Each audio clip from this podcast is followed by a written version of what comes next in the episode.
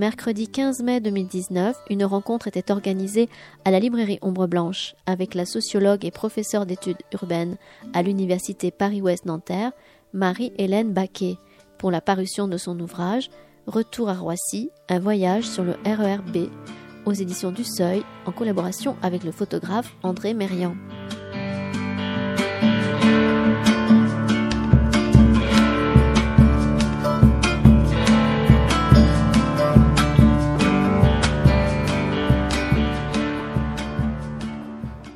bonjour à, toutes et à tous et merci d'avoir abandonné les terrasses de café euh, par cette chaude journée pour euh, nous retrouver ici euh, autour de l'ouvrage de Marie-Hélène Baquet avec des photographies d'André Mérian.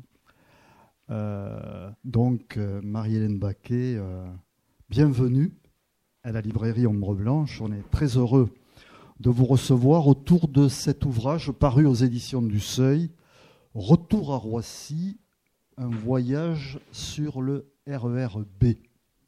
Alors, pour vous présenter rapidement, je dirais, vous êtes euh, professeur d'études urbaines à l'université Paris-Ouest Nanterre-La Défense. Euh, vous êtes une spécialiste des, je dirais, des transformations des quartiers populaires et de la démocratie urbaine en France et aux États-Unis. Question à laquelle vous vous êtes intéressé.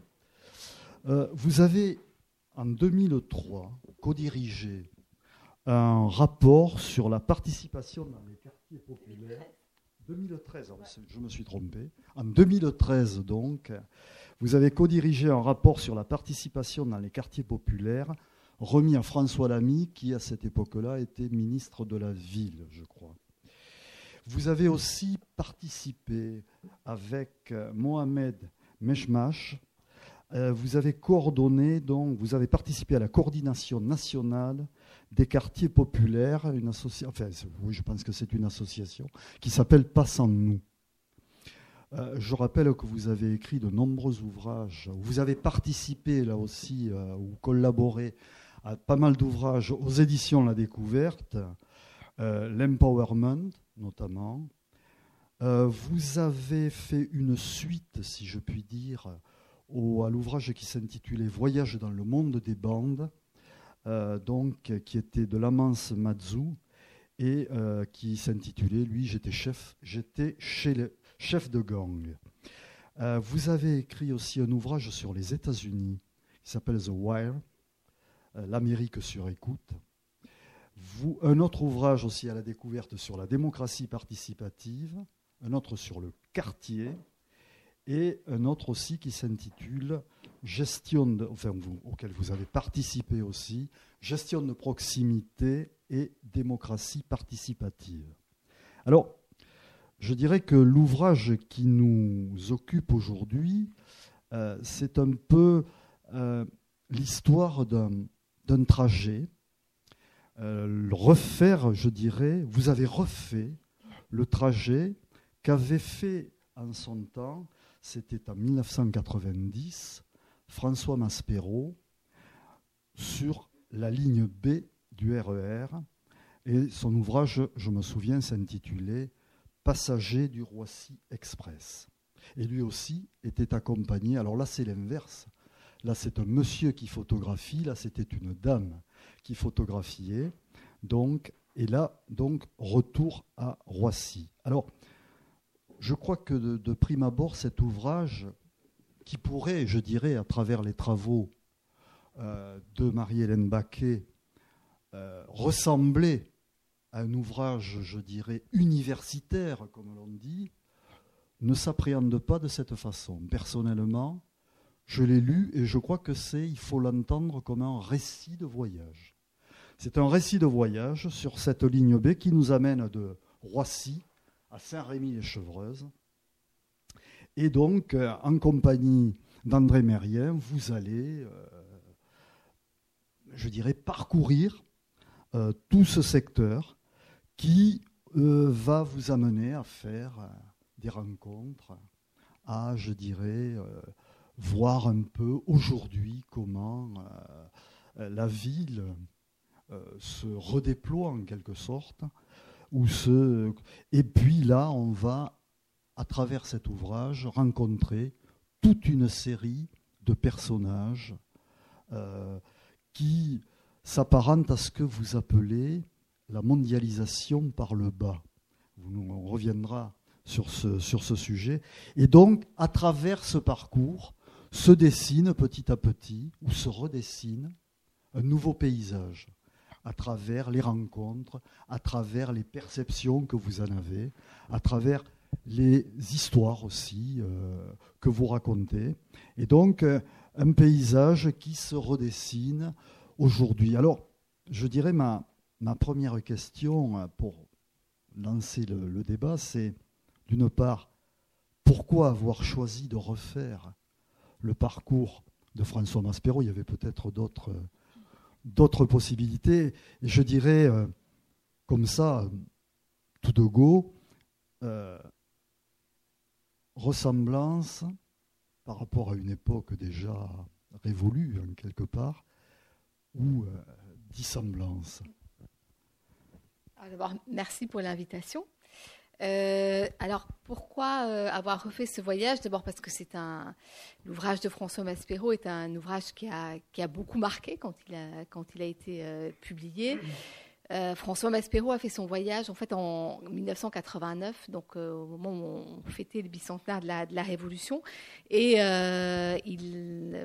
Paris commençait déjà à s'embourgeoiser. Et donc, il euh, décide d'aller voir, euh, comme il le dit, au-delà du périphérique et d'aller voir, c'est son expression, la vraie vie au-delà du périphérique. On est au début euh, de ce qu'on a appelé la politique de la ville. Voilà, il y a le, programme Banlieue 89 qui a été lancé depuis quelques années. On commence à s'intéresser aux banlieues. En même temps, il y, a, assez peu de choses qui sont écrites sur les banlieues. Et donc, il, il part pendant un mois et euh, il, les, descriptions qu'il donne de cette banlieue vont, euh, euh, je pense, marquer quand même toute une génération parce qu'il fait découvrir un, monde qu'on connaît finalement assez peu, qui est très varié, avec une histoire inscrite, une histoire forte, politique, inscrite dans ce, dans ce territoire. Donc, bah, presque 30 ans après, peu de temps après la mort de, François Maspero, j'ai eu, euh, bah, j'ai eu envie de refaire ce voyage parce que euh, on est aussi dans une période où la, région parisienne est en transformation euh, très importante. il y a le projet du Grand Paris, euh, qui, euh, voilà, qui est dans le voyage. En fait, il est partout ce projet, et puis en même temps, il est nulle part parce qu'il n'existe pas, euh, il n'existe pas encore. Il y a toutes les images de la banlieue qui se sont accumulées au cours de ces dernières années, notamment les, images médiatiques qui sont des images très euh, négatives. Quand on parle de banlieue aujourd'hui, on parle euh, d'islamisme radical, on parle de, violence, euh, on parle de, femmes qui vivraient sous la domination des, hommes, on parle de drogue. Voilà, ce sont, ce sont les, les images d'une banlieue très homogène qu'on a finalement. Et donc j'ai eu envie à mon tour d'aller bah, d'aller revoir cette, cette banlieue que je connaissais déjà, euh, euh, sans doute plus que ne la connaissait euh, François Maspero, tout, de moins dans sa partie, dans sa partie nord, mais que je connaissais par points en fait, euh, parce que j'ai vécu dans cette banlieue, j'ai vécu dans, euh, dans certaines villes, à Saint-Denis, à Aubervilliers, j'ai fait un certain nombre d'études, euh, j'ai travaillé, mais c'était des points que je reliais finalement assez, assez peu. Et donc j'ai eu envie de refaire ce, ce, trajet, qui est un trajet qui va du nord, donc de, Roissy, qui est un vrai pôle de développement, jusqu'au sud. on arrive dans la vallée de Chevreuse, voilà, donc avec un, un, milieu social et un milieu euh, des paysages tout à fait différents. Et c'est une espèce de transept de la, de la région, euh, de la région Île-de-France.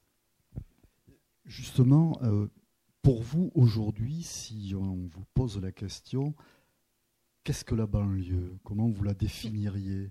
On peut parler plutôt des banlieues, je On peut parler des banlieues, et j'insiste beaucoup dans l'ouvrage sur le fait que ce que je, ce que je traverse, ce que nous traversons, c'est une mosaïque. Euh, mm. C'est une mosaïque avec euh, des, des, quartiers, des villes très différents euh, qui, se, qui se juxtaposent. Et on est très loin de l'image négative de la banlieue, parce qu'effectivement, il y a des banlieues. Et bien sûr, bah, la banlieue de Fontenay-aux-Roses, la banlieue de Sceaux, n'a rien à voir avec Saint-Denis, Aulnay, Tremblay, voilà, de, de, la banlieue nord. Donc, ce sont des, territoires très, très, très, très différents. et la, banlieue, finalement, c'est ce qui est au-delà, euh, au-delà du périphérique. Euh, c'est en fait la banlieue, euh, c'est le territoire à partir duquel on payait, on payait un impôt pour rentrer, pour dans Paris. Donc c'est la définition de la banlieue. Mais aujourd'hui, dans les, dans les visions médiatiques, banlieue a pris un tout autre sens, qui est d'abord un sens, un sens négatif. Donc ça, oui, une image. Oui, parce que on a l'impression à la lecture de l'ouvrage, je dirais, cette image, cette vision de la banlieue, au fond, euh, il y a un désordre ordonné en quelque sorte. Il y a quelque chose de cet ordre-là. Euh, c'est extrêmement divers et même à l'intérieur, je dirais, d'une même catégorie, on peut trouver euh, des espaces totalement divers et différents. Oui, tout à fait. C'est oui, d'un désordre ordonné, c'est une bonne idée parce que c'est pas non plus le, désordre, c'est pas c'est pas l'anarchie, c'est une mosaïque qui tient finalement, hein, euh, euh, même si euh, elle est traversée de tensions, de conflits, mais, mais elle tient avec sa diversité. Et on peut voir, par exemple, quand on prend une ville comme euh, Aulnay-sous-Bois, dans, le nord de Paris, on a euh, en même temps euh, à Aulnay des, maisons qui étaient d'anciennes villégiatures bourgeoises, qui sont aujourd'hui habitées par des classes, des classes supérieures. et puis, on, donc, du côté sud d'Aulnay, et puis on, passe de l'autre côté de, la voie de chemin de fer, de l'autre côté du RER, e et on a le, grand ensemble des, des 3000 de la Rose des Vents, qui a été construit pour loger la, la main-d'œuvre de Citroën et où on a euh, majoritairement euh, une population euh, d'origine étrangère, avec notamment une forte communauté marocaine, turque et, pas seulement. Donc on a, on a ces, ces, contrastes dans une, même, dans une même ville. Et par exemple, nous rencontrons un, jeune homme qui, qui habite les, les 3000 et qui nous dit que bah, il va jamais dans le centre d'Aulnay. Et quand il nous donne rendez-vous, c'est pas dans le centre d'Aulnay qui est à 10 minutes de chez lui, mais c'est dans un, un grand centre commercial euh, dans, euh, dans la périphérie, encore un peu plus loin.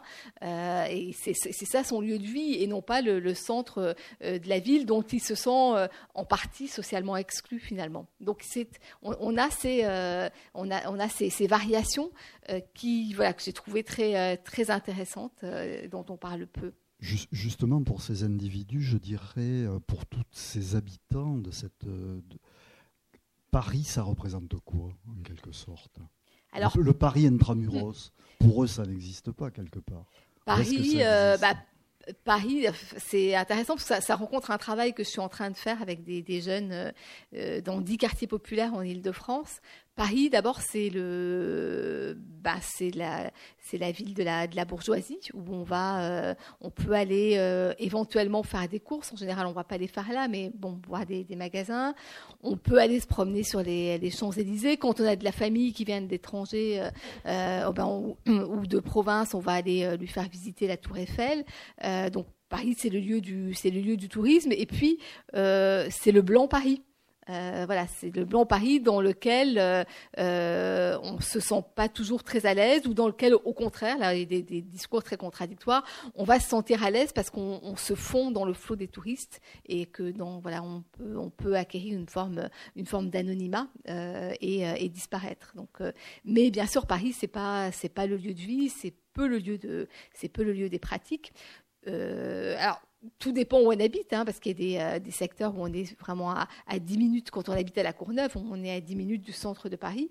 Mais même à la Courneuve, il y a des jeunes qui ne vont jamais, jamais, euh, jamais à Paris. Des jeunes et des adultes. est-ce qu'ils vont à la campagne non, ils vont pas, ils vont, ils peu à la campagne, d'abord parce qu'ils n'ont pas les moyens souvent de, partir en vacances, de se, déplacer.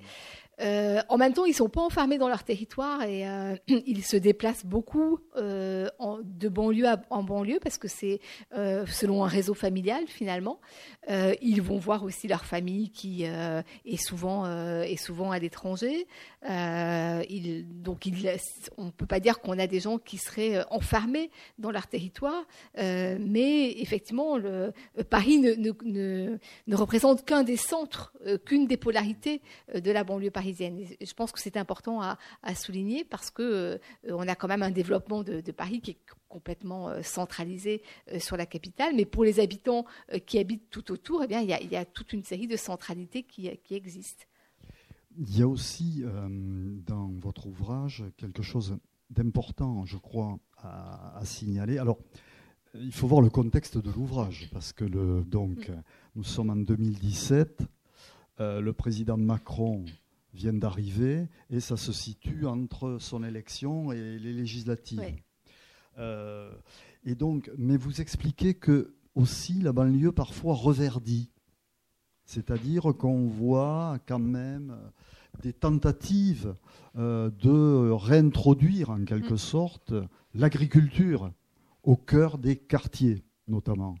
Et ça paraît important à une époque où euh, la bagarre contre les grands projets inutiles, par exemple, euh, prend forme.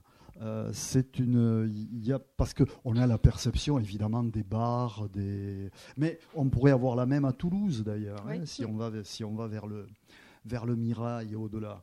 Et donc, euh, mais effectivement, il se passe des choses là aussi. Il y a de nouvelles solidarités qui, qui se qui s'établissent. Euh, euh, je pense à l'histoire, justement, l'arrivée des Chinois, si je puis dire, qui, était, qui a joué un rôle important, par exemple. Oui, alors c'est une banlieue qui, contrairement aux images qu'on peut avoir, est une banlieue très verte je suis partie avec un photographe marseillais qui ne connaissait pas la banlieue parisienne, pas du tout. Et c'est d'ailleurs pour ça que, que, j'ai voulu partir avec lui, parce que j'avais envie d'avoir un regard, euh, un regard neuf. Et il, était très surpris parce qu'il pensait qu'il allait voir que des grands ensembles, euh, du béton, euh, des échangeurs d'autoroutes. voilà, c'était l'image qu'il avait. Et euh, voilà, au bout de quelques jours, il m'a dit, mais en fait, c'est très vert, parce que d'abord, il y a beaucoup de pavillons, euh, il y a beaucoup de petites maisons, il y a des parcs, euh, et puis quand on, quand on arrive à, Roissy, on est dans ce qu'on peut qualifier de périurbain, hein, donc avec en même temps un, grignotage de, la ville sur, le, sur les terres agricoles, mais on, voit aussi que les terres agricoles résistent, qu'il y a de nouvelles pratiques, notamment des pratiques écologiques qui se, qui se développent. Dans le sud, par exemple, euh, des municipalités qui, sont, qui se mettent d'accord pour euh, acheter euh, ensemble du, foncier et faire en sorte que de jeunes agriculteurs puissent se réinstaller. Donc on, voit là qu'il y a une, bataille très très très importante. Et puis oui, dans, il y a eu toute une rénovation quand même des quartiers d'habitat social. Il y a des, jardins partagés. on sent que cette, cet enjeu du, rapport entre ville et, campagne est devenu quelque chose de, majeur, d'important. Et c'est très visible tout au long au long du, voyage. les, euh, les, agriculteurs chinois sont des agriculteurs qui, pas très loin de Roissy, se sont euh, installés, qui euh, cultivent des légumes chinois et qui vont, en fait, pour les, restaurants du 13e et du 20e arrondissement, et donc qui ont fait venir des agriculteurs chinois. et donc il y a là toute une, voilà, c'est aussi ce que j'appelle la mondialisation voilà, par le bas, c'est-à-dire qu'il y a, l'arrivée de différentes couches euh, d'immigration euh, qui marquent le, territoire et dont on parle finalement très peu, euh, mais qui sont présentes et qui sont notamment présentes dans les, dans les liens économiques et dans des liens économiques plus diffus que ce qu'on peut analyser souvent. Justement, on sent dans, dans l'ouvrage, justement, la question que je voudrais vous poser, c'est entre les gens qui étaient là avant, si je puis dire, et puis l'arrivée de, nouvelles populations, euh, on n'a pas l'impression que ça se passe mal, si je puis dire, que bon, l'intégration se fait malgré les, toujours, il y a toujours des problèmes. Hein. il y a toujours des. On a l'impression que l'amalgame, au fond, la mayonnaise prend en quelque sorte. On, Comment vous l'avez ressenti Oui, il y, y, a une grande diversité qui frappe quand moi j'habite dans Paris et donc qui frappe quand on sort de, de, Paris, parce que Paris est en train, au contraire, de s'homogénéiser, euh, euh, d'être de, vraiment de, devenir une ville euh, bourgeoise. Et ben, plus quand, on quitte Paris pour la banlieue, d'abord on a des populations issues de l'immigration qui sont très très présentes, des populations racialisées, voilà, comme on, le dit, avec beaucoup de, de populations africaines, mais aussi des populations asiatiques, des, des Chinois, des Indiens, dont on parle pas du tout d'ailleurs quand on parle de la banlieue. Ce sont des populations qui sont assez euh, invisibles. On a aussi euh, des, arrivées de populations européennes. Par exemple, on a rencontré pas mal de, Polonais, euh, donc des populations qui viennent des anciens pays de, pays de l'Est, qui, qui vivent quelquefois dans une grande précarité. et donc, on, a, voilà, on, a, ce mélange. Alors, qui est un mélange qui tient, euh, mais qui parfois effectivement peut être euh, conflictuel, qui n'empêche pas des tensions, euh, des tensions raciales, et en même temps qui est fait aussi de solidarité. et donc c'est un peu ce, paradoxe-là qu'on a, voilà, qu'on a rencontré en, traversant, en traversant l'ensemble de la région. On voit aussi la place qu'a pris, je pense, la religion je veux dire par là, et, pas que l'islam. Les évangélistes notamment, les, bouddhistes et aussi euh, la culture indienne. Euh, vous montrez ça. Euh, bon, donc ça c'est quelque chose de nouveau par contre. Oui, c'est nouveau. c'est nouveau et, et, ça va quand même un peu à contre-courant avec cette image d'une banlieue qui serait celle de, l'islam. Voilà. Euh, des titres d'ouvrages, lieu de l'islam, voilà, qui sortent, qui sortent régulièrement. Donc oui, l'islam euh, est présent. En plus, euh, on a fait notre voyage au moment du, Ramadan, donc c'était, voilà, c'était présent. Mais il n'y a pas que, a pas que l'islam. Les, les, églises évangélistes, par exemple, se développent de façon très, très, très, très importante. Elles ont, elles ont un public, elles ont un public important. Effectivement, il y a des temples, des temples bouddhistes. Et puis il y a aussi les, il y a aussi les catholiques, parce que quand on, parle de l'histoire de, la banlieue parisienne, on, oublie souvent euh, le rôle qui a joué le, catholicisme. Alors à la fois euh, au début du XXe siècle, à la fin du XIXe, euh, voilà, on a des abbés qui allaient évangéliser ces banlieues où vivait une population qui considérait comme, dépravée. Et donc il y a toute une, série de récits de cette époque-là qui sont très intéressants, dont au moment où, s'est constituée la, la banlieue rouge, la, banlieue communiste, on avait souvent euh, une espèce d'opposition entre euh, bah, tous les, appareils de socialisation qui fonctionnaient autour du Parti communiste et ceux qui fonctionnaient euh, autour de, autour de l'Église catholique. Et puis on a aussi l'histoire des, prêtres ouvriers, qui est très important dans cette, dans, cette banlieue-là. donc, et le catholicisme n'a pas, pas disparu. Je rencontre par exemple, à, un moment donné, avec André, on rencontre un, un curé qui est le curé de la Plaine Saint-Denis, donc qui est un, secteur en pleine transformation économique. Et à la Plaine Saint-Denis, on a construit une église euh, pour les, gens qui, viennent travailler. Et donc, euh, ce curé, il a une connaissance de son territoire assez, euh, assez extraordinaire. Et son église est pleine. Mais ce qui est intéressant, c'est qu'elle est pleine euh, bah, de populations qui viennent du monde entier euh, et de populations qui parlent, qui parlent. Euh, je crois à un moment donné, il me dit qu'il y a 20 langues et, que donc il fait sa messe. quand il fait sa messe, il, parle en, 20 langues. Donc, on a aussi une transformation du, catholicisme qui ne, voilà, qui n'est pas totalement, qui n'est pas totalement disparu. Donc oui, un poids fort de la religion. Euh, qu'on ne peut pas occulter et qu'on ne peut pas voir seulement euh, à travers euh, une idée de, fanatisme. voilà, ça, ça, renvoie quand même à, des enjeux de sens que recherchent ces populations.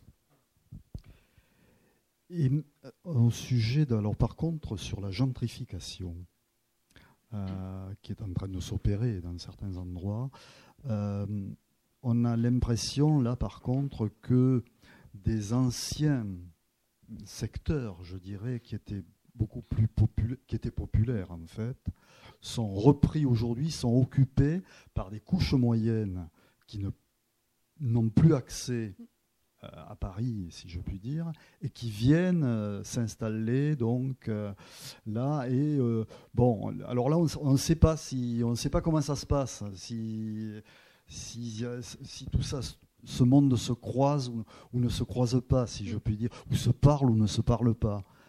Qu'est-ce que vous en retenez? Alors, ce qui est intéressant, c'est que dans une même ville, euh, je pense par exemple à, Saint-Denis, on peut avoir à la fois des, logiques de gentrification dans une partie de la ville, et puis tout à côté, on va avoir des, des logiques de paupérisation d'autres quartiers. Et donc ça crée des écarts euh, sociaux très importants qui peuvent euh, à certains moments être être conflictuels. Et par exemple sur Saint-Denis, on voit que on a rencontré plusieurs personnes qu'il y a finalement il y a, un territoire des classes moyennes dans Saint-Denis. Elles ont elles ont leur magasin, elles, elles ont voilà le, cinéma qu'elles fréquentent majoritairement, le, théâtre, et, donc elles, ont leur territoire qui rencontre, ou plus souvent qui est à côté. Hein, elle, cohabite avec d'autres d'autres groupes sociaux, mais mais la cohabitation se fait. Alors après, qu'est-ce que ça va donner euh, à terme? Euh, C'est assez compliqué de le dire euh, parce que dans euh, dans tout le Grand Paris, autour des futures gares euh, qui sont en train d'être, d'être réalisées, il y a partout euh, de grandes opérations immobilières confiées au secteur, privé et qui visent à amener des classes moyennes et des classes, et des classes supérieures. Avec une grosse inquiétude, et ça c'est quelque chose qui est récurrent dans le, voyage, une grosse inquiétude des, habitants qui disent mais ce qu'on construit là, est-ce que ça va être pour nous? euh, est-ce que nous, on, va pouvoir encore euh, rester dans ces, dans ces territoires ou est-ce qu'on va être encore poussé euh, un, peu, un peu plus loin? Donc cette inquiétude-là, il y a à la fois une attente parce que le, système de transport qui, qui est en train d'être réalisé va effectivement désenclaver certains secteurs, mais il y a aussi cette inquiétude et il y a là une forte dualité. Oui, donc la tendance, on a, c'est une sorte d'attente inquiète. C'est une attente inquiète, oui. Qui, préside à cette. Euh, Parce qu'on voit qu'en même temps, en même temps, on voit quand même euh, euh, des classes moyennes qui arrivent dans euh, voilà, avec une, assurance et, en, étant sûr qu'elles ont leur place là et qu'elles vont, euh, que c'est elles qui doivent diriger la ville. Par exemple, euh, sur le marché d'Aulnay, nous rencontrons quelqu'un qui fait un, jeune cadre qui fait la campagne de, de Macron et, qui, voilà, qui nous explique que ben, voilà, moi j'habite là, je suis, voilà, je travaille dans la promotion. et puis de l'autre côté, il y a les 3000 euh, bon, c'est des gens qui ont un mode de vie euh, un peu particulier. Euh, ils habitent là pour pouvoir faire des économies qu'ils envoient dans leur pays. Et, lui, voilà, c'est comme lui, il vient d'arriver, il est là depuis 10 ans. Les autres, ils sont là depuis 30 ans. mais c'est comme si il n'existait pas finalement, que eux n'étaient que de passage. Et lui, il est là et c'est son territoire, voilà, naturellement. donc, ces, rapports sociaux sont quand même assez, assez tendus. Oui, oh, il y a une, j'ai trouvé une anecdote assez croustillante aussi, ce, jeune, euh, ce jeune noir, mm. capuche euh, et tout, qu'on verrait peut-être aujourd'hui dans le cortège de tête, comme mm. l'on dit dans les manifestations, mais qui en fait tracte pour Macron. Et on lui demande, vous, vous lui demandez, euh, bon, mais en gros, qu'est-ce que vous faites là, quoi? Et bon, mais il explique qu'il pense qu'à partir avec ça, il va, pas il va pouvoir trouver un logement. Et on voit que aussi le vieux clientélisme n'a pas disparu, en quelque sorte, euh, municipal. Mm. Ça, c'est, j'ai trouvé cette anecdote assez, assez intéressante. Où les vieux clichés demeurent aussi. Il y a, quelqu'un qui vous dit à un moment, oh, on a fait trop de social aussi. Euh, on a fait trop de social, c'est pour ça les vieux partent et les, et les étrangers s'installent, par exemple. On a toutes ces notions qui restent quand même, qui restent quand même vivaces. Quoi, hein où je, ça me fait penser aussi à, je crois que c'est, il s'appelle Abdelaziz, qui explique que euh, euh, pour s'en sortir, au fond, euh, c'est le Front National qui peut, qui peut on a là des paradoxes qui sont quand même intéressants à observer quelque part sur, sur l'évolution donc de la. Oui, Abdelaziz qui par ailleurs travaille dans un, un foyer d'accueil pour des personnes en difficulté. À Goussainville, dans une ville, mmh, voilà, une ville très pauvre, et qui, voilà, qui, qui, dit oui, bah, finalement, le Front National, c'est peut-être pas, c'est peut-être pas si mal. Donc, oui, oui, on a, on a toujours ces cette façon, mmh. cette façon de voir quoi, hein, qui, qui, existe toujours. Donc, Bon, par contre, euh, ce qui apparaît aussi dans ce livre, c'est que quand même, vous l'avez dit, hein, euh, mais j'y reviens, c'est que vous avez tenté, et je crois le livre le montre bien, de déconstruire quand même les clichés, euh, les clichés habituels, habituels de, de, la, de la banlieue. Hein, J'espère que si, ça a au moins à ça, voilà, ça sera oui, oui. Ce sera un pari réussi. Que, c'est une grande mm. mosaïque. Mm. Je crois que ça, c'est, ça, c'est important. Euh, c'est, je le disais, un récit de voyage. Euh, et je crois que c'est comme ça qu'il faut lire cet ouvrage. Et il y a des, je dirais, des références culturelles qui vous suivent en quelque sorte et qui nous suivent. Je pense à De Pardon. Il y a Didier Dienens aussi que vous citez. Il y a Jean-Luc Godard à travers tous ces, euh, tous ces récits. Euh, c'était, je veux dire, c'est venu instantanément. Comment, comment vous avez préparé ce, ce, livre, en quelque sorte euh, bah D'abord, le voyage, je ne l'ai pas préparé. je voulais partir comme ça, sans préparer. La seule chose que j'ai faite, c'est que j'ai appelé quelques personnes en leur disant écoute euh, voilà, je fais ce voyage si quand je passe euh, par chez toi euh, voilà tu on mm. peut te voir est-ce que est-ce que tu étais d'accord sur le principe? Et notamment par exemple j'ai appelé Didier Deninx que je, je, ne connaissais pas euh, donc Didier Denex, qui est un, écrivain notamment de, romans policiers. Euh, j'ai appelé Didier Denex parce que euh, bah, il habite à Aubervilliers, que je l'ai je croisé sans, vraiment le connaître quand j'habitais à Aubervilliers, et surtout parce que François Maspero ne l'avait pas rencontré, que dans, son livre il dit qu'il aurait aimé le, rencontrer. Voilà. Donc je me suis dit moi je vais aller voilà, je vais aller rencontrer Didier Denex. Et puis surtout, il a fait un très bel, un très beau, un très bel ouvrage euh, qui s'appelle Meurtre pour mémoire sur le, massacre des Algériens euh, à Paris, euh, massacre qu'avait qu'avait couvert François Maspero. Donc, les, les donc pas préparé le voyage. bah, j'avais quand même bah, quand même ma Bible, celle de Maspero.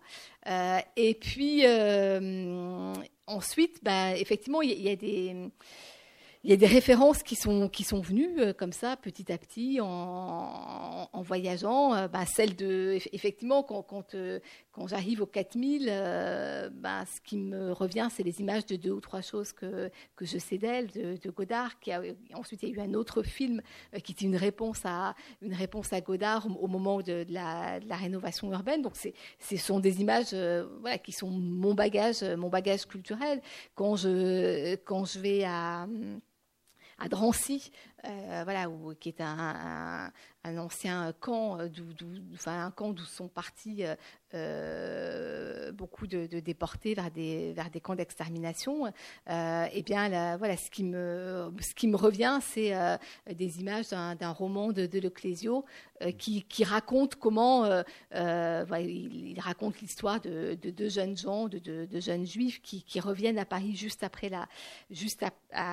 l'occupation et après la guerre et, qui reviennent à côté du Vel et, euh, et qui il raconte le silence euh, qui règne dans ce, dans ce, dans ce lieu-là. Et, moi, en arrivant, euh, en arrivant à Drancy, et, André aussi, quand on est arrivé là, il m'a dit Mais est-ce que tu sens ce silence? Et ça m'a voilà, ça renvoyé, ça renvoyé à ça. Donc, c'est des références qui, qui sont venues comme ça au fur et à mesure. Je n'ai pas été les chercher.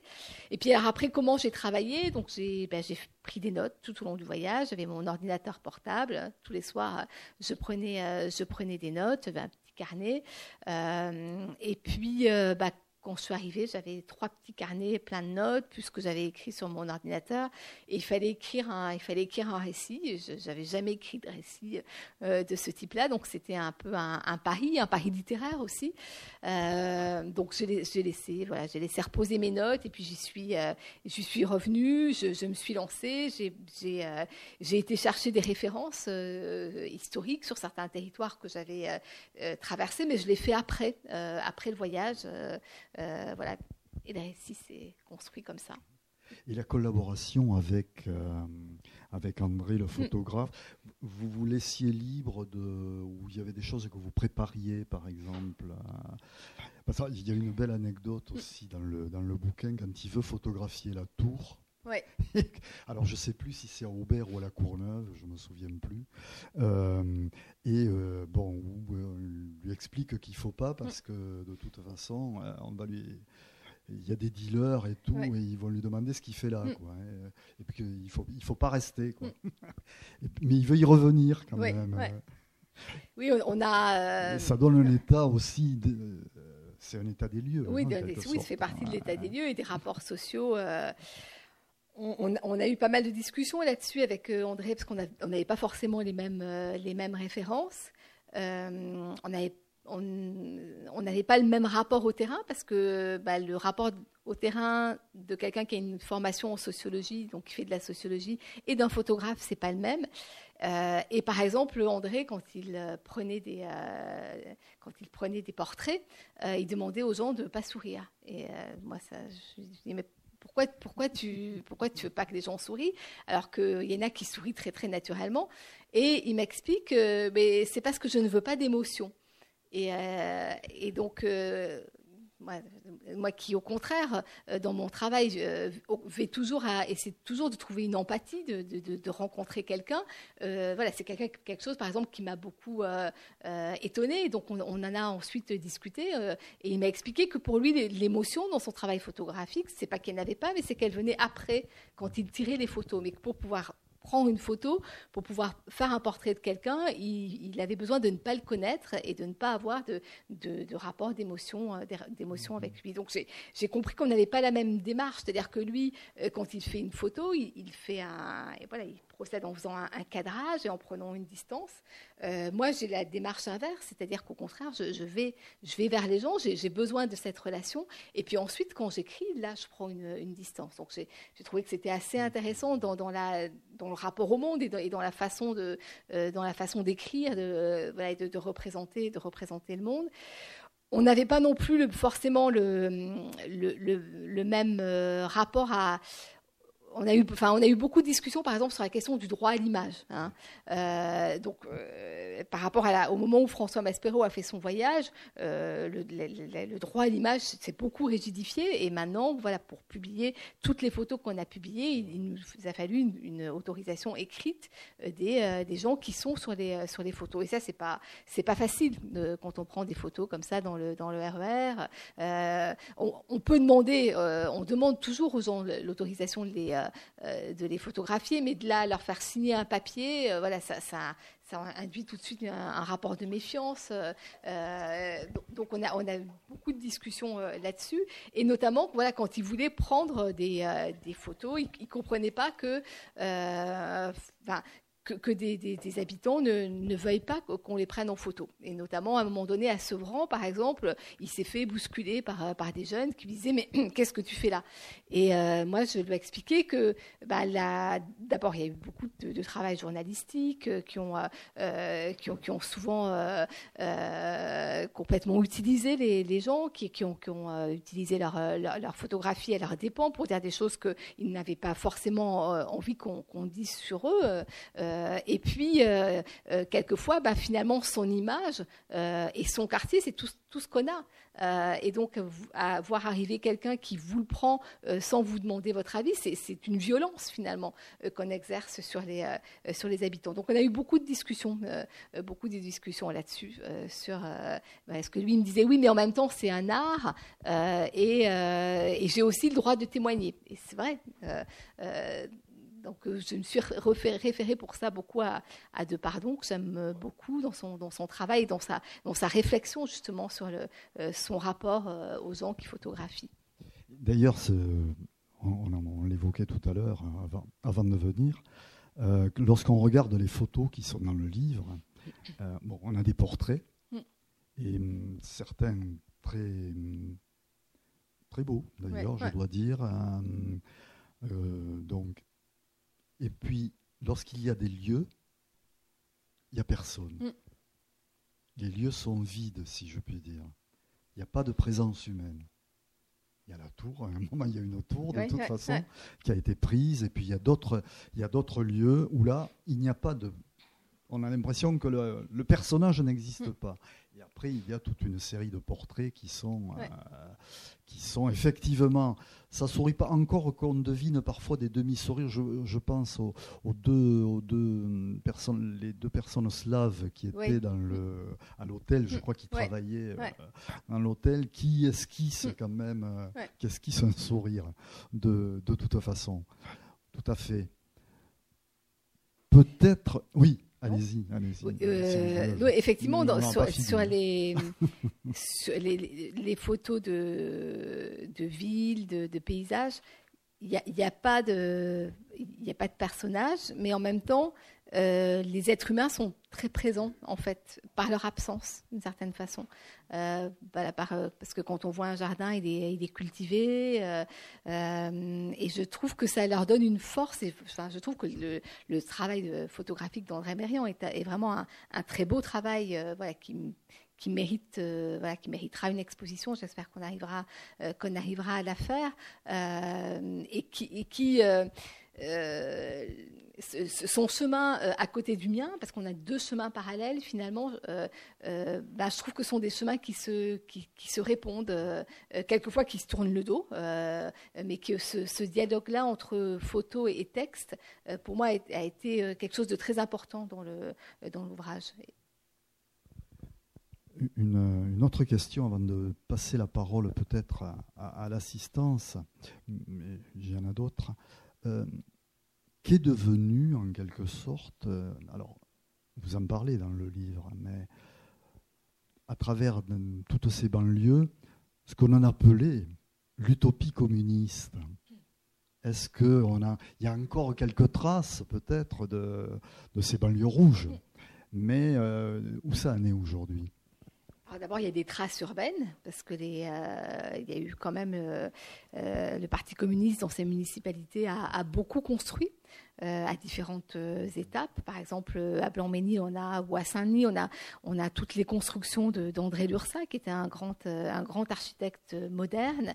il y a toutes les constructions ensuite de, de l'AUA, qui sont aussi des constructions modernes. Donc, l'utopie était aussi une, utopie transformatrice, voilà, du, point de vue, du point de vue urbain. Il y a aussi quand même tout l'héritage des équipements, des équipements sociaux, qui est quand même encore très très important et qui contribue à faire, euh, tenir ces territoires. Ensuite, politiquement, c'est euh, autre chose. Euh, on traverse, voilà, on traverse Bobigny, on traverse Blanc-Ménil, qui sont des, villes qui sont passées à droite aux dernières élections, municipales. on rencontre, c'est un, on rencontre plusieurs fois des jeunes, des jeunes élus, notamment, qui sont des jeunes élus issus de l'immigration, venant du, venant du monde associatif et qui ne se sont pas retrouvés euh, dans le voilà dans, l'héritage euh, dans l'héritage communiste. Et donc euh, qui même souvent ont fait des alliances avec la droite pas systématiquement mais ont fait des alliances avec la avec la droite. Donc on peut dire qu'il y a un certain trouble en politique. Et qu'effectivement, du, communisme municipal, aujourd'hui, politiquement, bah, il reste des recompositions qui sont, qui sont en cours, dont on ne sait pas trop ce qui, ce qu'il en sortira. Oui, à Toulouse, on avait un socialisme municipal aussi qui a, qui a, qui a, perdu de son éclat, comme on dit, et euh, je crois que le communisme municipal, hein, vous faites référence à Robert Ballanger aussi à un moment donné, euh, dans, euh, dans l'ouvrage, effectivement, est, bon, aujourd'hui, effectivement, est un peu en déshérence, si je puis dire. Il y a aussi une référence aussi dans cet ouvrage à euh, Clichy-Montfermeil notamment, euh, qui est marqué quand même par euh, la fameuse affaire de Ziad et Bouna, qui, qui, est toujours, qui transparaît dans, votre, dans votre récit. Hein. Euh, qui est importante aussi. Oui, qui est importante euh, bah, d'abord parce que euh, bon, c'est à, Clichy-sous-Bois qu'est né après les, après les révoltes de 2005 le collectif Assez le Feu, donc mmh. qui est un, un, collectif politique au départ qui a fait toute une campagne à travers la, la France. C'est aussi à partir de ça que s'est développée ensuite la coordination des quartiers populaires passant nous. Et je, nous n'allons pas, nous n'allons pas à Clichy parce que c'est pas sur, c'est pas sur la ligne du RER. Euh, mais à un moment donné, nous prenons, euh, nous prenons un, tramway, enfin c'est pas, pas, un tramway, mais c'est un, tram en site propre, le, le, T4, qui aurait dû desservir Clichy-sous-Bois, mais qui ne le dessert toujours pas parce que les municipalités s'y sont opposées parce qu'elles voulaient pas avoir des hordes de jeunes euh, de Clichy, c'est ainsi qu'elle le voit en tout cas, débarquer euh, dans des secteurs euh, un peu plus, un peu plus privilégiés. Donc on voit que oui, cette, cette ville est, est vraiment restée à l'écart. mais voilà, il y a aujourd'hui en construction un tramway, il, y a, va y avoir une station de métro qui va, qui, va arriver. Donc il y, a, des transformations, des transformations importantes. Un micro. Il suffit de lever le doigt, comme on dit, faire comme à l'école, et vous pourrez poser quelques questions. Bonsoir. Euh, vos témoins, vous les avez d'abord rencontrés dans les rames du RER e et après à l'extérieur? Non, en fait, euh, on les a rencontrés à l'extérieur. Euh, parce qu'en fait, on n'est pas resté dans le, dans le RER. E on allait de station en station et puis on se baladait. Autour des gares. Voilà, voilà autour des gares. On, visitait. Euh, on a pris aussi des, euh, on a pris aussi des, des bus. donc le RER e était notre moyen de, de, nous déplacer. Mais on a rencontré peu de gens dans le, dans le RER. E on a rencontré des gens dans des parcs, dans des hôtels, voilà, de façon impromptue. Et vous n'avez pas du tout parlé de la partie sud, c'est-à-dire ce qui était l'ancienne ligne de saut. Hmm. Alors le, livre, on me l'a fait remarquer, est très déséquilibré. Euh, la partie sud doit faire un quart du livre. Mais en fait, c'était exactement la même chose dans le livre de Maspero. Euh, parce qu'on a tellement été pris par les, villes dans le nord, et d'ailleurs on le décrit quand euh, on traverse Paris, parce qu'on s'arrête à peine à Paris, et qu'on arrive dans le sud, on a vraiment euh, l'impression d'arriver dans un autre monde, même si dans le sud, il y a aussi des villes populaires. Quand on est à, Bagneux, on est dans une ville communiste d'ailleurs encore, et, une ville populaire, mais voilà, on a l'impression qu'il y a de l'air, qu'il y, a du relief, et qu'on est passé vraiment à autre chose.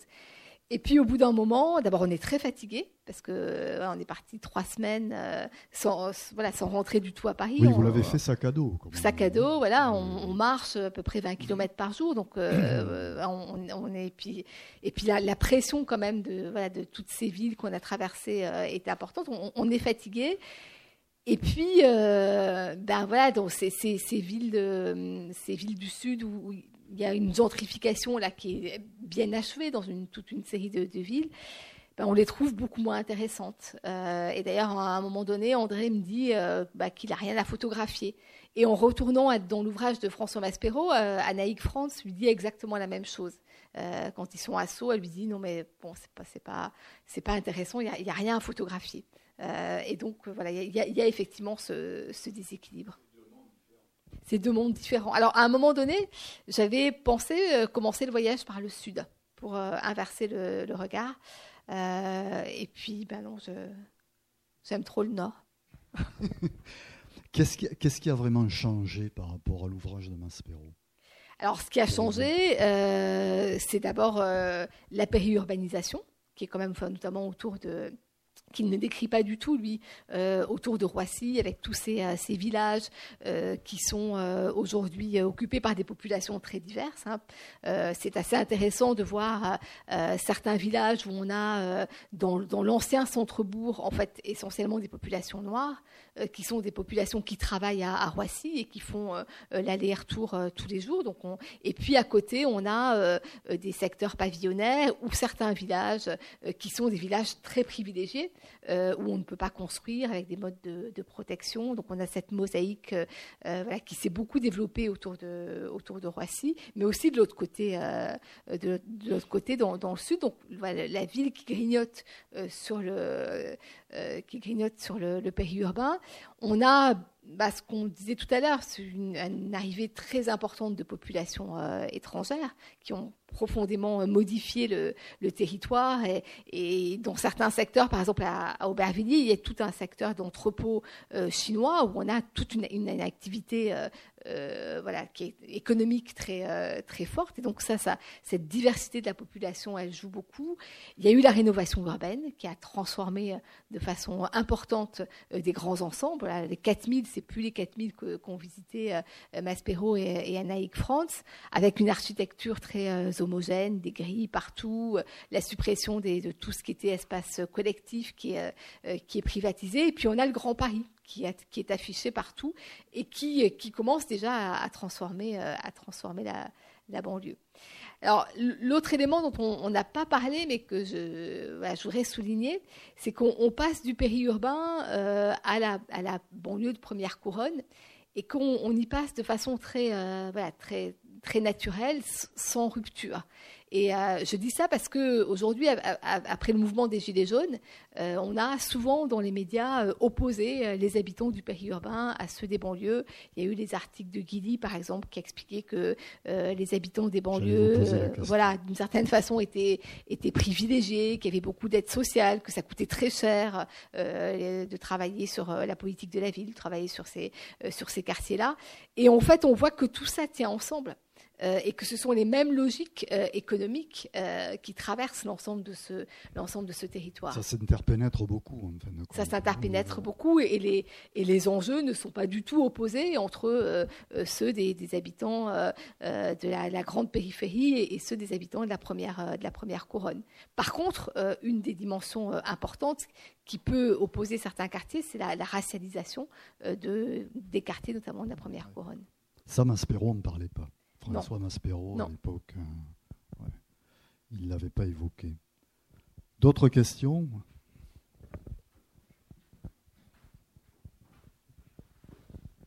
Euh, Oui, bonsoir. Est-ce que vous avez parlé avec euh, les gens que vous avez rencontrés du phénomène de l'abstention en politique? Est-ce que vous avez tiré quelques, quelques conclusions ou une vision de, de ce problème? Alors, je ne les ai pas interrogés directement. Souvent, je leur demandé s'ils votaient, par exemple. Euh, ben, à un moment donné, par exemple, à, Drancy, on rencontre un groupe de jeunes euh, euh, qui, traînent dans les, espaces publics et et je leur demande s'ils ont voté. Donc, il y en a un qui a voté Mélenchon, les autres qui n'ont pas voté, et ils s'apprêtent à ne pas voter. Euh, pour, les, euh, pour les législatives. Donc euh, on, voilà, on sent bien que ce phénomène d'abstention est, important. et en même temps, on rencontre plusieurs fois des, jeunes, donc soit, des jeunes élus, soit des jeunes qui appartiennent à des associations, qui, on sent qu'ils sont très mobilisés politiquement, mais qui se reconnaissent pas dans le jeu politique partidaire. Donc ils sont mobilisés politiquement à l'échelle locale, mais pas à l'échelle nationale. Donc oui, on, sent non pas, un, désintérêt vis-à-vis de la politique nationale, mais euh, le fait que bah, qu'ils ne s'y reconnaissent pas, qu'ils n'y retrouvent pas leur une très grosse déception euh, vis-à-vis du gouvernement euh, socialiste précédent. Voilà, Macron venant d'être élu, ça c'est clair. Et, et, du coup, voilà, pas une difficulté à se projeter dans le jeu politique vous montrez aussi, enfin on le sent à travers le, récit, donc, qu'il eh, y a une place importante aussi à tout ce qui touche à l'associatif, que ce soit culturel ou sportif mm. d'ailleurs. Euh, que ça, par contre, ça perdure en quelque sorte, et que c'est quelque chose d'important mm. dans, le, dans le maillage des populations.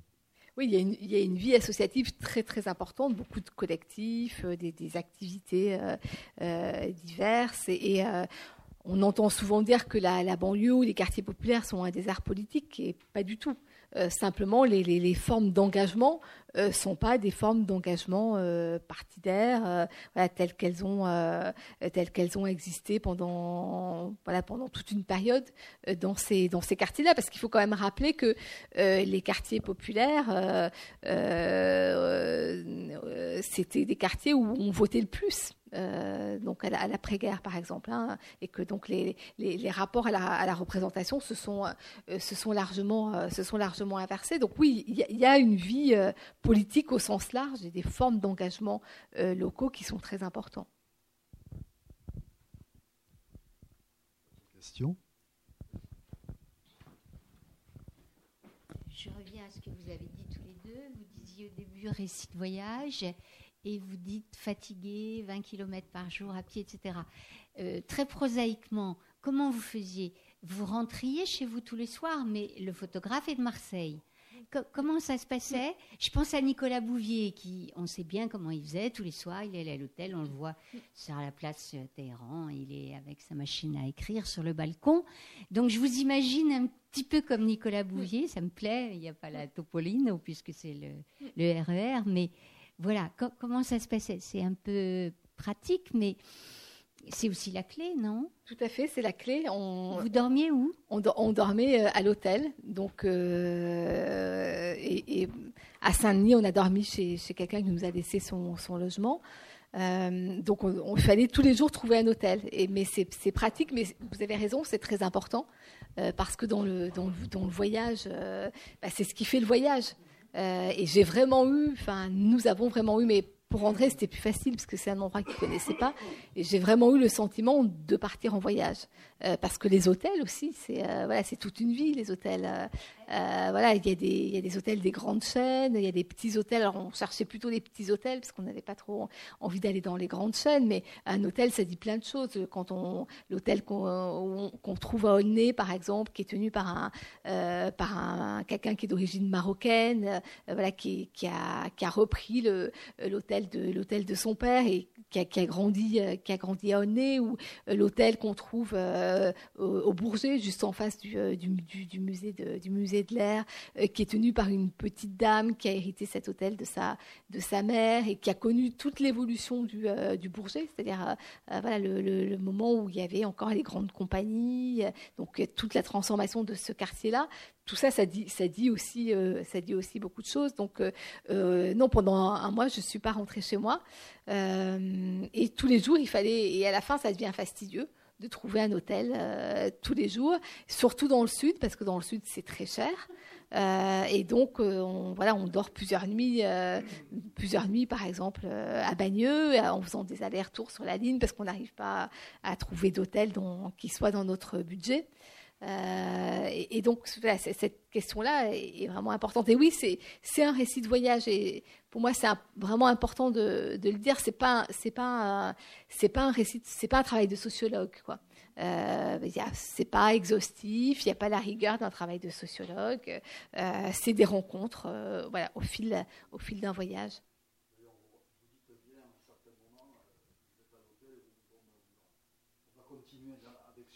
Oui, oui. On prolonge. Oui, oui. Voilà, ouais. D'abord, bonjour. Je voudrais tenter deux questions avant d'avoir lu l'ouvrage.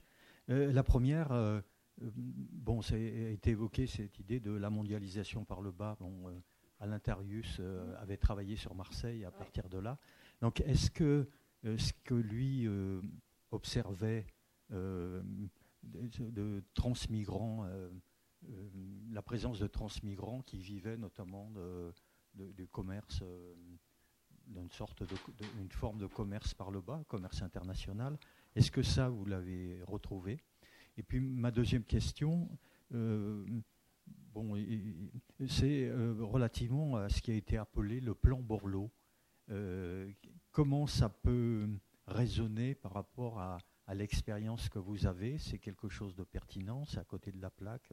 Voilà mes deux premières questions. Alors, sur la, première question, effectivement, l'idée de la mondialisation par le bas, je l'ai, je l'ai emprunté à l'Intarius, mais lui, il a fait une vraie enquête en regardant ce que ça voulait dire du point de vue des échanges économiques euh, euh, que cette mondialisation par le bas. Euh, ce que j'ai pu voir, par exemple, enfin, dont, bah, c'est les Chinois, par exemple, hein, euh, qui développent toute une activité, euh, donc une activité agricole qui est assez inattendue. Mais on m'a parlé, par exemple, aussi de, euh, de vendeurs de maïs maliens qui travaillent à qui vendent du maïs à la sauvette dans Paris, qui vont acheter du maïs au noir dans les voilà dans les grandes périphéries de la région parisienne. Donc c'est des, échanges effectivement entre différentes migrations. Euh, il y a aussi toute la migration euh, chinoise, dont, on, parle un peu dans, tout le secteur d'Aubervilliers, où là, ce sont euh, des petits, des entrepôts, des petits commerces qui sont tenus, mais c'est tout un, secteur de la ville qui est occupé par les, par les Chinois, donc qui travaillent et qui maintenant y habitent, et qui permet aussi de voir que bah, dans cette mondialisation, il y a aussi des, des formes d'inégalité qui, se, qui se reproduisent parce que euh, bah, ces petits vendeurs chinois, euh, euh, ils, sont finalement ils ne sont que locataires de, de leur petit commerce et ils ont un loyer à payer. Donc il y a avec la mondialisation, avec l'arrivée de populations étrangères, immigrées, eh ben arrivent aussi des rapports de domination, des rapports d'exploitation qui se reproduisent dans le, dans le territoire français.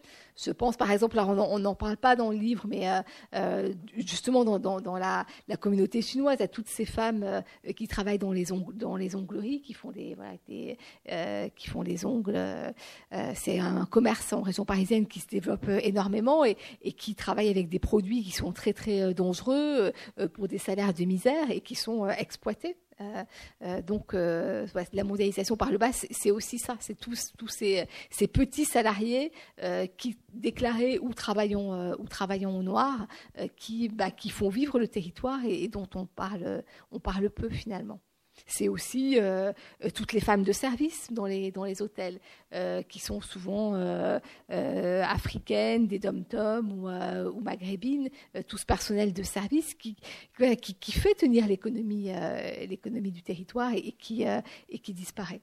Les femmes sont très, sont, sont, très présentes dans ce territoire contrairement à ce qu'on peut entendre, euh, on a l'impression que les territoires de, banlieue euh, seraient des territoires où les femmes seraient euh, dominées. elles sont très présentes et ce sont elles qui, tiennent le territoire.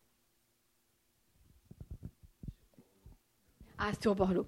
Alors sur Borloo, c'est pas pas le voyage qui peut me permettre de, répondre, mais c'est un, voilà c'est un avis tout à fait personnel.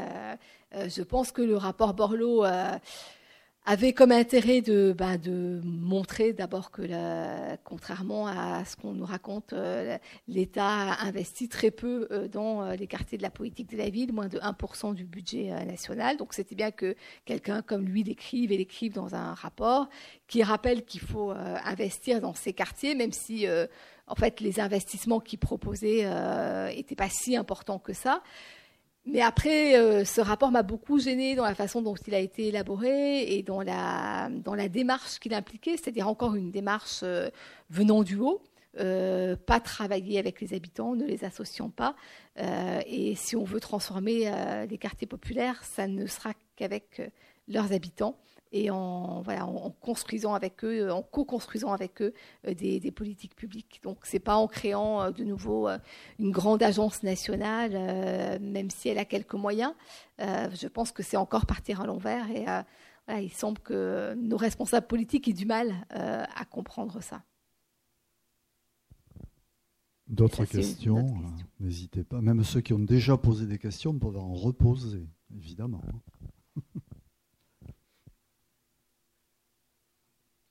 Est-ce que justement l'arrivée, avec l'arrivée des nouvelles communautés, on va dire, euh, je veux dire, est-ce que, il semblerait, hein, d'après quand on lit votre récit, l'amalgame se fait quand même, mais ça, ne s'ignore pas, ça, il y a du maillage, comme on dit, ou pas? Ça vit à côté, ça vit, côte, à, côte, avec, euh, avec des, formes de tension, avec des formes de, des expressions de racisme. voilà, et dans le travail, par exemple, que je fais en ce moment avec des, jeunes de banlieue, on voit que ben, une, une des questions, par exemple, c'est ben, quand, on, quand je vais me marier, est-ce que je vais me marier avec quelqu'un qui appartient à une autre, à une autre communauté.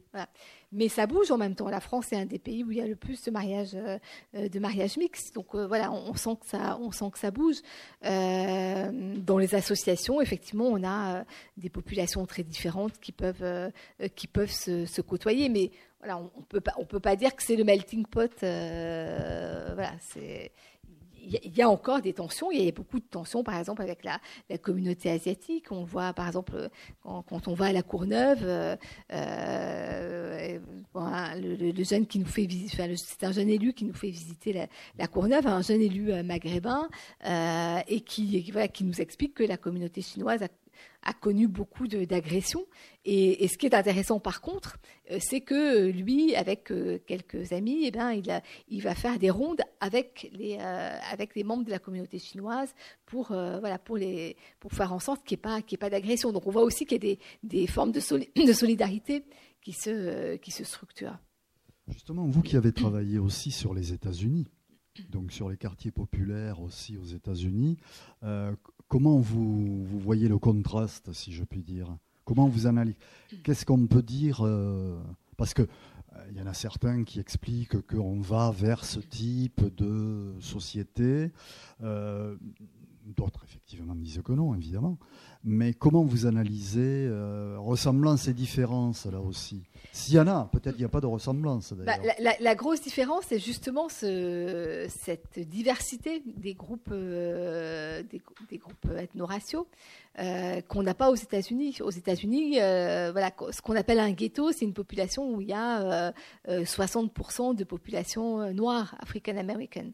En France, on, a des quartiers où on a 60% de population racialisée mais qui vient euh, d'horizons très différents et avec des histoires d'immigration euh, qui sont très très différentes, y compris d'ailleurs euh, dans les populations qui viennent d'Afrique subsaharienne. Elles n'ont pas, pas la même, pas la même histoire. Il y en a qui viennent du monde rural, il y en a qui viennent du monde urbain, et ça fait des modes d'insertion en France très très différents. Donc on, a cette, on a cette grande variété. Donc c'est un, élément quand même fondamentalement différent. C'est le premier élément. Et le deuxième élément, c'est aussi ce que montrait Loïc Vacan, c'est qu'on a en France des services publics euh, encore. Euh, aux États-Unis, euh, on a des quartiers où il n'y a plus du tout de service public et où le seul service public c'est la police. Euh, et donc ça fait une, différence majeure, ce qui n'empêche pas qu'en France il peut aussi y avoir des problèmes de, relations avec la police, mais on a on a des écoles qui sont des écoles publiques nationales avec le, le même système national. Aux États-Unis, les écoles elles sont financées à partir des impôts fonciers. C'est-à-dire que les écoles des quartiers riches, qui sont aussi des quartiers blancs, eh bien, elles ont beaucoup plus de moyens que les écoles des quartiers pauvres, euh, qui sont aussi les écoles des quartiers noirs. Donc, il y pas le même personnel qui est recruté, c'est pas les mêmes moyens. Donc ça, en France, même s'il y a des inégalités euh, patentes, euh, on est quand même très très loin de la, de la réalité, de la réalité nord-américaine.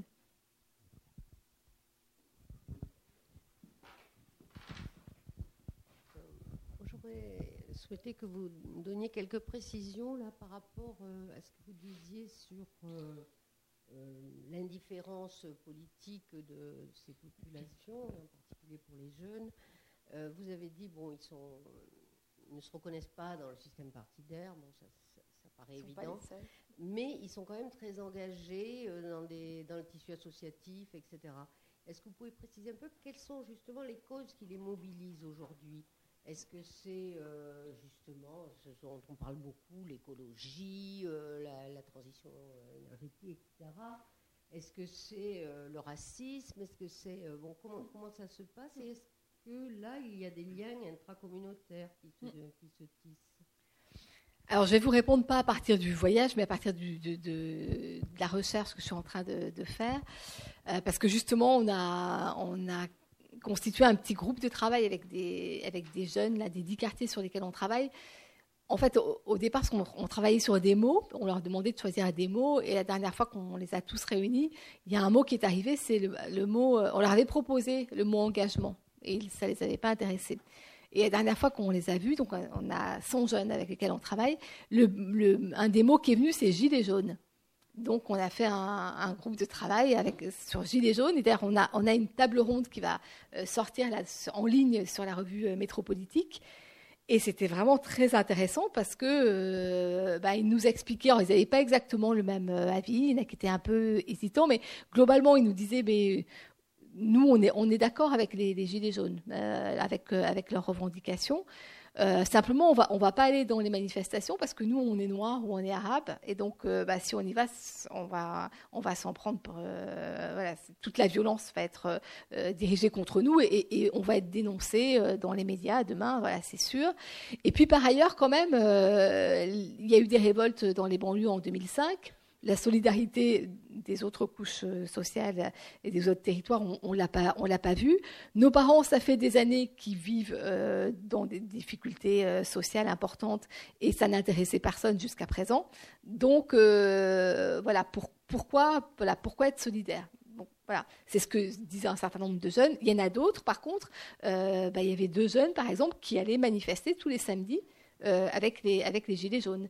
Euh, à Pantin, il y a euh, un collectif de, de, banlieue qui s'est créé, qui est un collectif Gilets jaunes, dans lequel on retrouve d'anciens dirigeants des mouvements de banlieue, du MIB, etc., qui se sont aussi mobilisés. Donc c'est assez, contrasté. Et donc à partir de ce groupe sur les Gilets jaunes, on a commencé à travailler sur les questions d'engagement. Alors que ça n'avait pas l'air de les intéresser, je me suis aperçue qu'il bah, y en a un qui a monté une association euh, qui travaille sur l'accueil des migrants. Euh, et qui est parti, euh, en Grèce, voir comment en Grèce on travaillait sur l'accueil des migrants. dans quasiment tous les quartiers, les dix quartiers sur lesquels on travaille, les jeunes font des maraudes. Euh, pour aller voir les migrants. Et c'est assez fantastique de voir que des jeunes de banlieue viennent faire des maraudes dans Paris, dans le centre de Paris. Euh, donc ils font, de la solidarité, mais dans Paris, comme si c'est bah, une, image quand même euh, renversée. Il y en a qui ont été très mobilisés avec le mouvement lycéen. Euh, parce que la réforme des lycées, euh, euh, ben, elle, va, notamment toucher les, lycées, les lycées des, quartiers, des quartiers populaires. Il y en a qui sont voilà, dans des associations. À Corbeil, par exemple, le projet qu'on a fait a conduit à, créer une association avec l'idée, notamment, ben, voilà, il ne faut pas que les, petits, parce qu'il il y a les petits et les grands, il ne faut pas que les petits vivent ce qu'on a vécu, qui s'engagent dans la violence, et donc on va, on va créer une association. Il y, a, différents modes de, euh, de, mobilisation, alors qui sont pas mal sur des questions humanitaires. Euh, y compris sur des questions humanitaires en allant à l'étranger, euh, ou écologiques, mais en allant à l'étranger, notamment des jeunes, par exemple, qui vont planter des arbres en Afrique.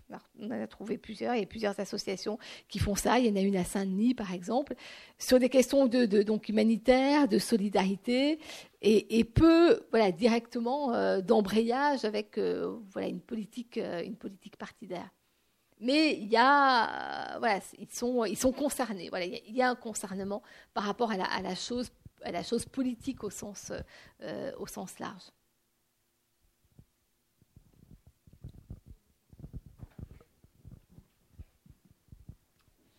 Excusez-moi, je suis arrivée tard, je me suis attardée au jardin des plantes. je pensais bien à vous. Euh, est-ce que vous ne pensez pas, c'est au niveau des territorialités, par exemple, Paris, bon, moi, j'y suis plus depuis longtemps, mais il y a des quartiers où la communauté asiatique est dominante. C'est le 13e, par exemple. Hein. alors que le nord de Paris, euh, Belleville, euh, enfin tout ça, ce serait plutôt les communautés africaines ou maghrébines. Et est-ce, ce que j'ai pu constater, enfin dans ma petite expérience diverse de prof et autres, il n'y a pas beaucoup de contact entre les communautés asiatiques et, les communautés africaines et maghrébines. Ce sont des, je dirais, des, identités qui, sont très différentes, hein, pour employer des mots prudents à notre époque. et bon, ce ne sont pas du tout euh, euh, au niveau de l'humanitaire. Est-ce que vous pensez qu'il y a autant de, d'enfants d'origine euh, africaine, asiatique, maghrébine Pardon. Vous voulez dire au niveau humanitaire, engagé dans les mouvements humanitaires, c'est ça? Ouais. bah, dans, les quartiers là, sur lesquels on travaille, on, a très peu, de, très peu de jeunes asiatiques. On a surtout des, jeunes maghrébins, euh, des jeunes. Euh, euh, des dom-toms, des jeunes blancs et, des, des, jeunes, et des jeunes africains. on a quelques, on a des, on a quelques personnes qui viennent d'Asie, euh, mais plutôt, enfin d'Inde, du côté de l'Inde, voilà. Mais on n'a pas, on n'a pas effectivement la, communauté. Euh, je pense que la communauté asiatique est peu, euh, voilà, elle est plus, sans doute plus fermée. Elle, est aussi là depuis moins longtemps, sans doute. Et, puis elle, vit quand même, voilà, des situations de racisme. Hein, euh, et y a eu plusieurs affrontements euh, avec des, populations, euh, des populations africaines. Donc il y a quand même des relations qui sont quand même tendues.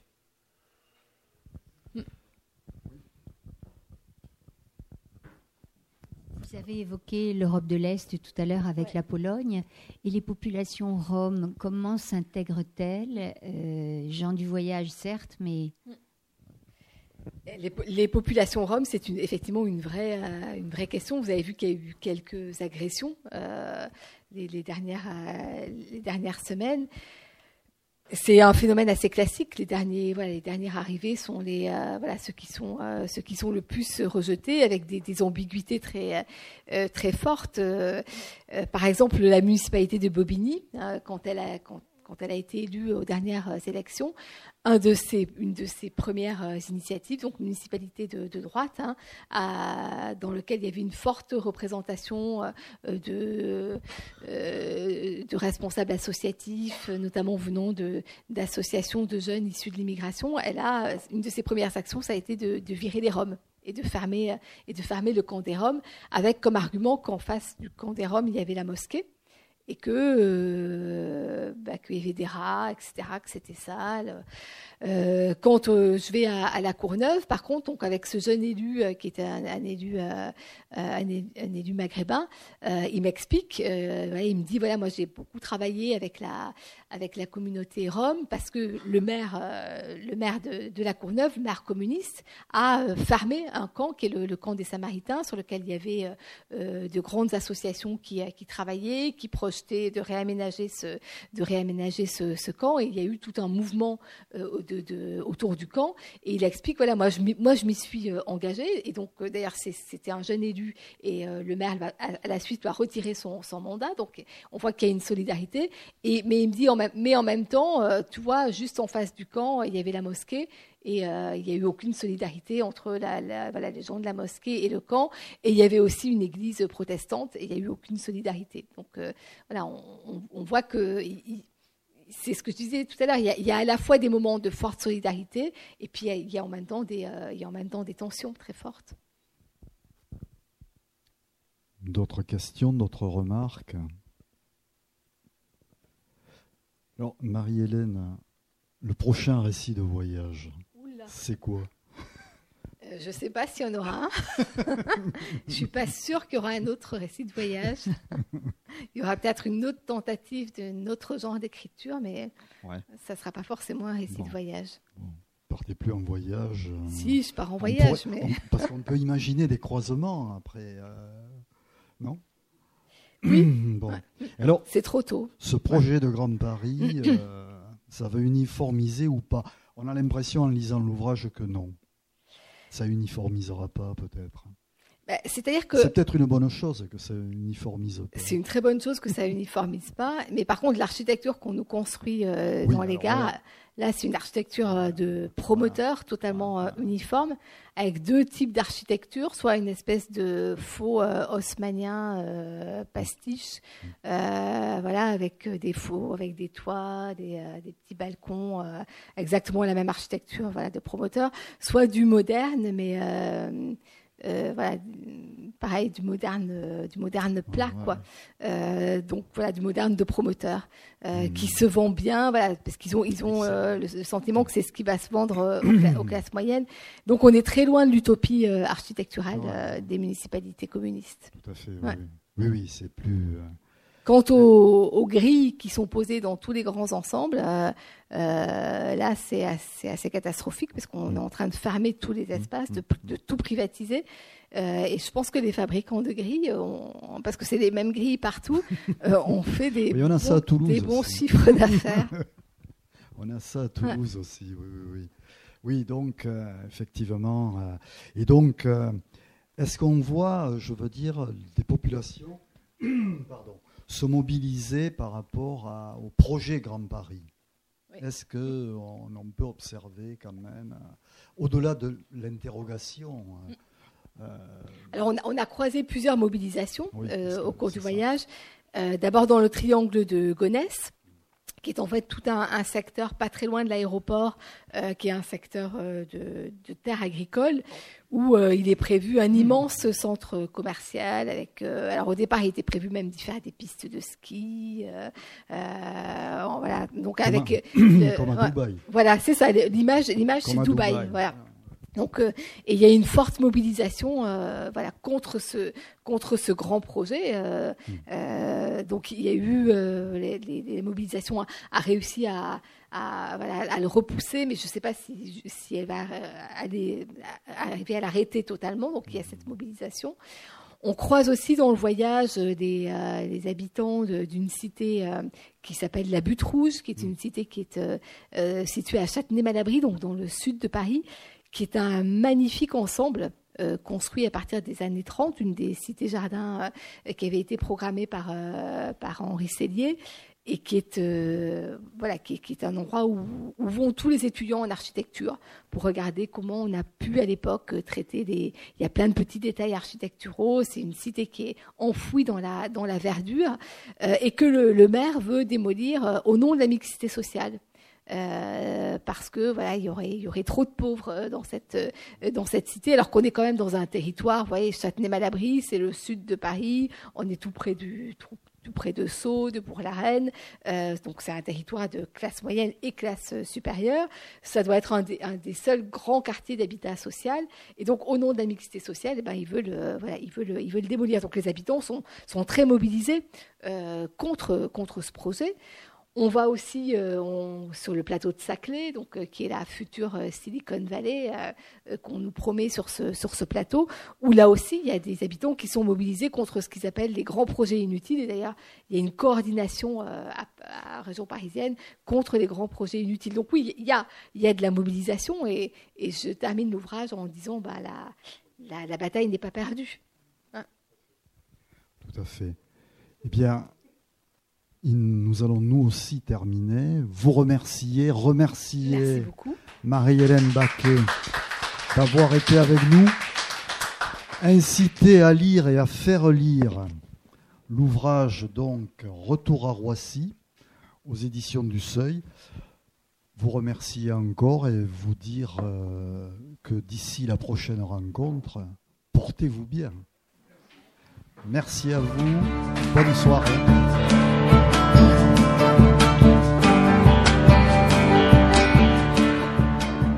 Retour à Roissy, un voyage sur le RERB est paru aux éditions du Seuil. Vous venez d'écouter Marie-Hélène Baquet à la librairie Ombre Blanche, mercredi 15 mai 2019.